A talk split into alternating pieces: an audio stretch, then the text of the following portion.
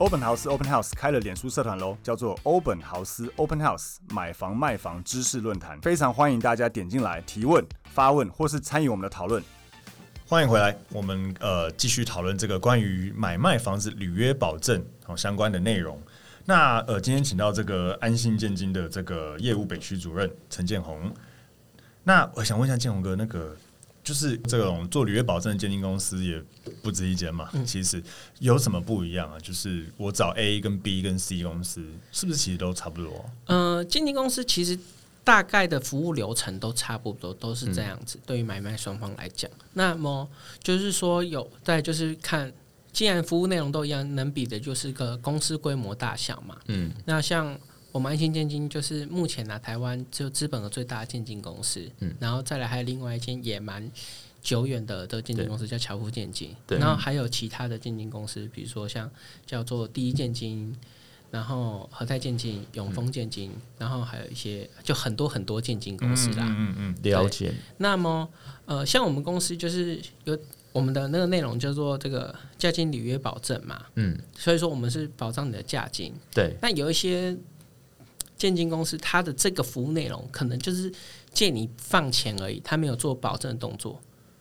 哦，差差在哪里啊？就是差在哪里？就是说，万一出事的话，他不会负责。所以出事，譬譬如说，比如说像如果刚刚刚讲的诈骗案例，对，钱被骗走了，就是、就算了，啊、他也没辙了，就对了。哦，所以完全有这种就是啊，不保证，他只是借你放钱。对，在没有问，哎、欸，可是好，他如果借你放钱，他如果钱他自己说也不见了，抱歉。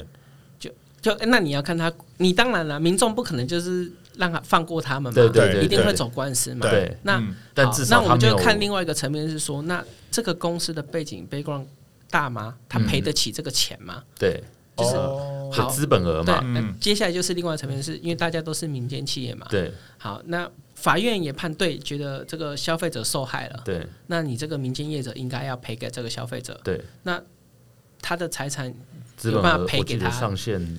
就是赔偿上限，那会不会有不孝业者、小建金公司故意搞了一堆这样，然后就直接倒掉再见？目前是没有听说。成立建金公司的门槛高不高？应该很高吧？呃，之前的门槛比较高，之前门槛还要规定要有这个银行，就是银行投资才能。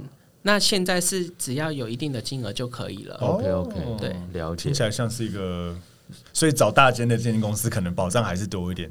对啊，反正你付的钱跟你的那个服务内容都差不多，差不多的情况下，你当然是找对。那既然既然这样问到，我也想问一下，就是说，呃，他有没有条文内容有什么细节是更多的？就是以如果您服务的安心建议，就像我举例好了，我们以前做的中介有那种呃几年内的房子中介公司，有时候服务费帮客户保个什么呃，就是。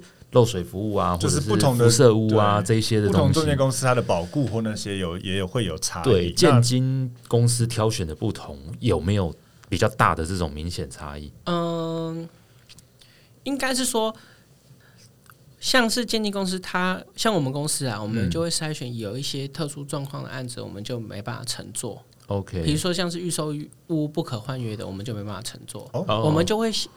就是我们认为我们没办法承担那个风险，对，所以我们就不去承做这些的案子。OK，对，那跟我们配合的代书都会知道说哪些案子，哪些建经公司可以做这样子。好，所以换句话说，呃，如果能够指明安心建金的，那你的案件比较也有保障一点了。对，等于说是我们。我们愿意乘坐嘛，就代表说，哎、欸，至少说你这个从账面上看到的资料来看，是风险性比较低的，是正常的买卖交易流程。哦，所以买方也多多少少可以从这个方面去判断这个东西有没有问题，会不会有大问题？这是一个指标啦，哦，这可以当一个指标。了解，了解。对。可是应该，因为当下都签约，也决决定建经公司。对对对对，哦对，已经签约了。那个顺序好像也没办法。哦，对对对，是。所以简单来说，其实就是，当然在做买卖的过程之前，在买之前啦，应该要请中介也一定要帮你把这个产权搞清楚，或者说是否能换约这些。如果预售屋来讲，然后再来就是鉴定公司，刚刚有分享到，大间的鉴定公司真的听起来是有比较保障一些。因为以刚刚这样听起来，我立刻想到个 bug，就是如果哪个有心人是建立一个小小的鉴定公司，然后啊，不过有点难了，可能短时间内要做到很多买卖，然后很多钱在那边，然后就直接倒掉。嗯之类。但是这个当然不知道，没有人可能会这样玩。不然就是当然，刚刚建宏讲的这个沈代书的这个经典案例，对，就是没有做履约保证所发生的这个很严重的诈骗案例。好，所以这个是很重要的。那刚刚有提到一些些关于这个呃中古屋或是预售屋相关的这个履约保证，嗯，会有哪些不一样的地方？像是呃预售屋的履保啊，像我们公我以我们公司为例哈，因为其他公司我就不清楚了。嗯，比如说中古屋的话，你就是正常的买卖嘛，对啊，我们基本上都会做。嗯。那除非有一些特殊条件，凶宅类，哎、欸，这种 这种倒不会，不管这个，因为买那个前面、这个、那个是属于前面买卖交易这一端，双方中介谈谈妥了，那就是大家双方合意就好，华裔港湾的这个层面这样子，我们后面只负责做这个价金保证嘛。嗯、那预售屋的话呢，我们只做可换约，但之后可能预售屋这个产品可能会没有了，嗯，因为之前法令有规定，是说二读没通过。哦，对对对，前几天的事情而已。对对对对对对对，就是我们在讲的是这个预售屋禁止转让这件事情，目前是卡住了。我们是就是做可换约的部分这样子，因为可换约就啊，我们能做就是说，因为他预售屋买卖啊，嗯，他我们保证的金额是说这个买方会进来钱，而不是说你整个总成交价。哦。哦，那是不太一样。你听得懂我意思吗？哦，因为哦哦，因为预售屋后面的钱其实还没还根本都不用付嘛。对，其实说假设这个预售屋它的这个整成交价可能是两千万，对，但它其实是中间这个买方跟这个预售屋的原屋原屋主，嗯，可能中间是成两百万的价差，那我们只有两百万会进来绿保公司，嗯，我们就是。那两百万这样子，那也是以那两百万去做这个万分之六的收费。嗯嗯嗯嗯，听起来不划算，金额也很小。对，但、欸、那我的问题是，所以预售屋的旅保只有预售屋的转单在做吗？呃，那一般买房子直接买方直接跟建商代销买的那个合约有没有旅保的效益？这个就要看各个建商各个案场的状况。我之前买好像是直接汇到。建商的账户，所以有吗？我的意思是说，这种代销预售的有还经过旅保的，还是大部分是没有？呃，我不确定，不确定。我觉得听起来比较没有，我觉得不我觉得不会，因为因为因为你要怎么判定说建商什么时候可以拿到钱？因为他交屋还很久，嗯嗯，所以就变成说他。呃，就是举例来讲，像很多有些预售屋是有工程款嘛，对。那我工程款，我如果进旅保，那旅保什么时候才要给建商？嗯，对。而建商如果他又没有办法，假设啦，他需要钱继续做他的工程的事情的话，哦、他其实会钱会卡在那边。因为这个部分哦，好跟大家分顺便也分享一下，因为我之前家人有买海外的不动产，然后像马来西亚好了，是真的好像有类似进绿保的东西，哦，然后建商要。呃，每一期做到多少，要有第三方来看，OK 才会再播。哦，对，哦，对对对对对，那时候好像马来西亚有，对，就是他是会请人，譬如说你是什么个拿第第二层楼什么东西盖好，对，他要有人确定去现场看过，真的有如他讲的盖好之后，他装电梯了或安瓷砖了之类的这些，他才会达标达到。台湾好像没有，没，我不确定，我没什么听，我之前买是没有了。嗯，然后我看我们很多，包括之前我看别的间，或者我朋友身边亲朋好友买。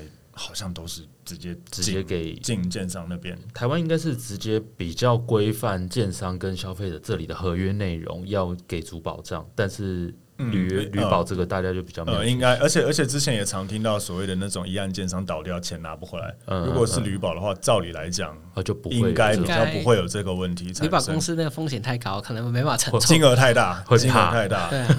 嗯 OK，哎、欸，那所以呃，如果以中古屋来讲的话，有什么情况？因为就像刚刚建宏讲的，其实你们不管前面房子有什么瑕疵，因为那是你，反正你们前面自己的事情，你们有讲，你们没讲好也是你们的问题。我们只负责钱的保障，保障。有什么状况中古屋是不做绿保的？不做，应该说你们不想做，你们不不能承接的。会，呃、像是呃有限制登记这种，我们就没办法承做。哦就是有产权问题的，他就是限制登记，就是绑他没办法过户嘛。对啊，对啊，我们就万一他真的那个人不愿意配合过户，嗯，我们就让他没辙。OK，了解。所以还有其他案例吗？还是这个就是最大宗？这个算是蛮大宗的。嗯哼，所以原则上房子有瑕疵都没关系，你们比较在意是产权可能不干净，或是有房子瑕疵就是前端啊。我们就是如果我们来定义的话，就是说签约为一个定点，前端就是签约前。对，那我们是顾签约后的价金。OK OK，对，那这样有比较明确一点。嗯，那我有呃想到一个问题，就是我们有看到所谓的什么价金信托跟履约保证这两个东西，这个有什么不一样？呃，价金信托的话，它其实是属于这个银行的服务业务。对，它价金信托应该是这样讲。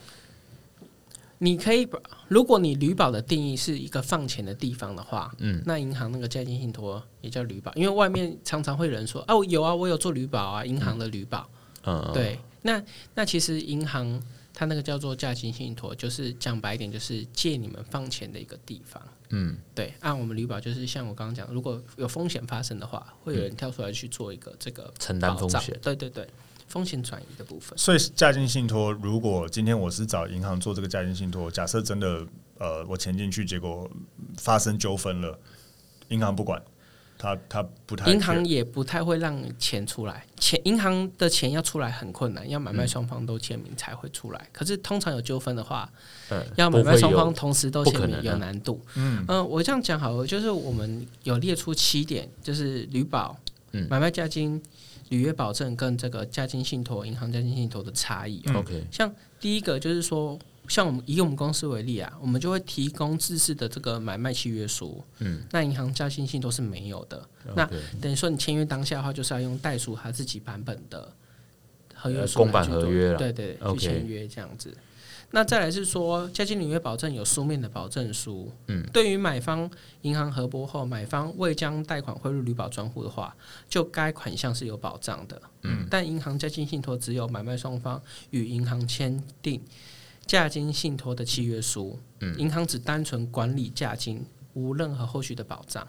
嗯哼，对。嗯哼，那第三点的话，就是说，像我们在这个安心建金这边呢、啊，在价金保管期间是有利息的、哦。那利息是依照银行的牌告，然后活存活期存款利息加计后，于结案的时候支付给卖方。嗯，等于说是卖，就是等于他钱放在那呃买方的钱放在那边，那个本来其实就是要给屋主的，所以屋主在那个短短的时间内，其实还有点利息可以收，一点点，一点点，对对。啊，那银行在金信托是没有的。OK，那当然还有就是消费者比较担心，要比较会注意到的就是收费标准啊。嗯。对，那像我们刚刚前面有提到嘛，我们的收费标准是万分一次性的万分之六，买卖总价万分之六。那银行价金信托啊，它是依个别契约为主哦，因为每个买卖契约的条件不一样状况，它就是那里面又有包含了签约费跟管理费。嗯，那你管理的时间越长的话，那你相对支付的费用也会跟着增加，有更多。那什么样情况下会让这个管理费增加呢？就管理时间增加，就是这个案子买卖双方。就房屋的产权，或是反正中间有纠纷了，嗯，呃，可能要有机会走到这个官司了，嗯，哦，那个就要很久，久的官司可能两三年，对，卡在那边，那你就随那个如果是加金信托的话，他就会一直收管理费，对，啊，万一你的那个成交总价又很高，嗯，那他的管理费就相当可观。OK，对，那再来就是说，单方面违约不出面的话，要如何处理哦？像我们公司的话，就是说，如果一方完成解约后啊，建金公司这边会依约催告起诉哦。起催告后不起诉的话，我们公司这边呢会直接把价金返还给买方，嗯，或是说交由卖方去没收。嗯，那银行价金信托的话是说要这个法院判决确定后才会出款。那相对的这个时长就会很久。那对。法院判决确定，所以如果假设没有走到诉讼这一块，没有走到诉讼，如果双方都合意的话，双方签名哦，双方签名对，就就是说，因为现在已经有一单方面违约嘛，对，现实面的话应该有点困难了，不会那么快，除非中间协调的那个人够厉害。对啊，对啊，对，这个我觉得差很多。对，然后在第六个是说。安心这边呢会提供这个法律的咨询以及协调，那必要时也会提供这个存证信函啊，让客户去做参考。OK，对，因为有些人没有经过这种状况，对，大部分都不会经过了。那银行加金信托，就像我讲，他就只负责他就管理费，他就也没有这个服务这样子。嗯。那管理经验的话，就是说，像我们公司是委托银行啊代为保管价金哦，并这个协助控管整个交易的流程，以及提供法律咨询以及协调。嗯。那银行的话就是没有这些服务这样子，价金信托。哎、欸，那履约保证的话，依你的经验，真的就万无一失吗？基本上就是，嗯、呃，其实没有。像应该你的问题点是说，是不是做履保了这个这个买方就一定买得到你的房子？呃呃，或是说真的就不会有？对，也可以这么说，就是就是整个过程，呃，整个过程都一定会是很顺利，或是怎么样？对，嗯，那其实也像我们的产品呢，就是说价金履约保证，那其实我们就是只有保证价金呐，因为你要真的。这是一个人人的交易嘛？嗯、那人都蛮复杂的，很难保证说一定都没有问题，嗯、一定可以完全履约这样子。嗯，对，我我觉得啦，我定义一下，简单来讲，如果透过履约保证，那没有办法百分之百确定你买得到这个房子，但是如果流程中有问题，你的钱是百分之百可以安稳的拿回来，钱至少是安全对吧？讲一个这个比较 local 的这个讲法，就是说。你去拜观音也没有保证你一定能生呐、啊。对对对对，就是有点那种感觉。嗯嗯，但至少就是你的投入，如果真的中间，当然纠纷可能是人所造成，或是说可能在过户流程中遇到什么问题。嗯，但至少买方的钱是不会被拿走的。对，因为要出款也要双方同意，那不会说今天他拿钱，或是说如果过户没办法过的话，你也不会说钱就是拿不回来的。不管时间长短，有可能要放比较久，但无论如何，你的钱是安全的。对对对哦，OK OK，这就很重要。嗯嗯嗯，那呃，你会觉得说，如果啦，假设真的有买方他觉得不想做履约保证，你觉得有没有什么有买方不做的？呃，为了或是屋主为了觉得费用对不做的话，或是像你家人他们没做的，傻傻的不知道，对，你觉得有没有什么其他的方式是可以避免一些问题产生？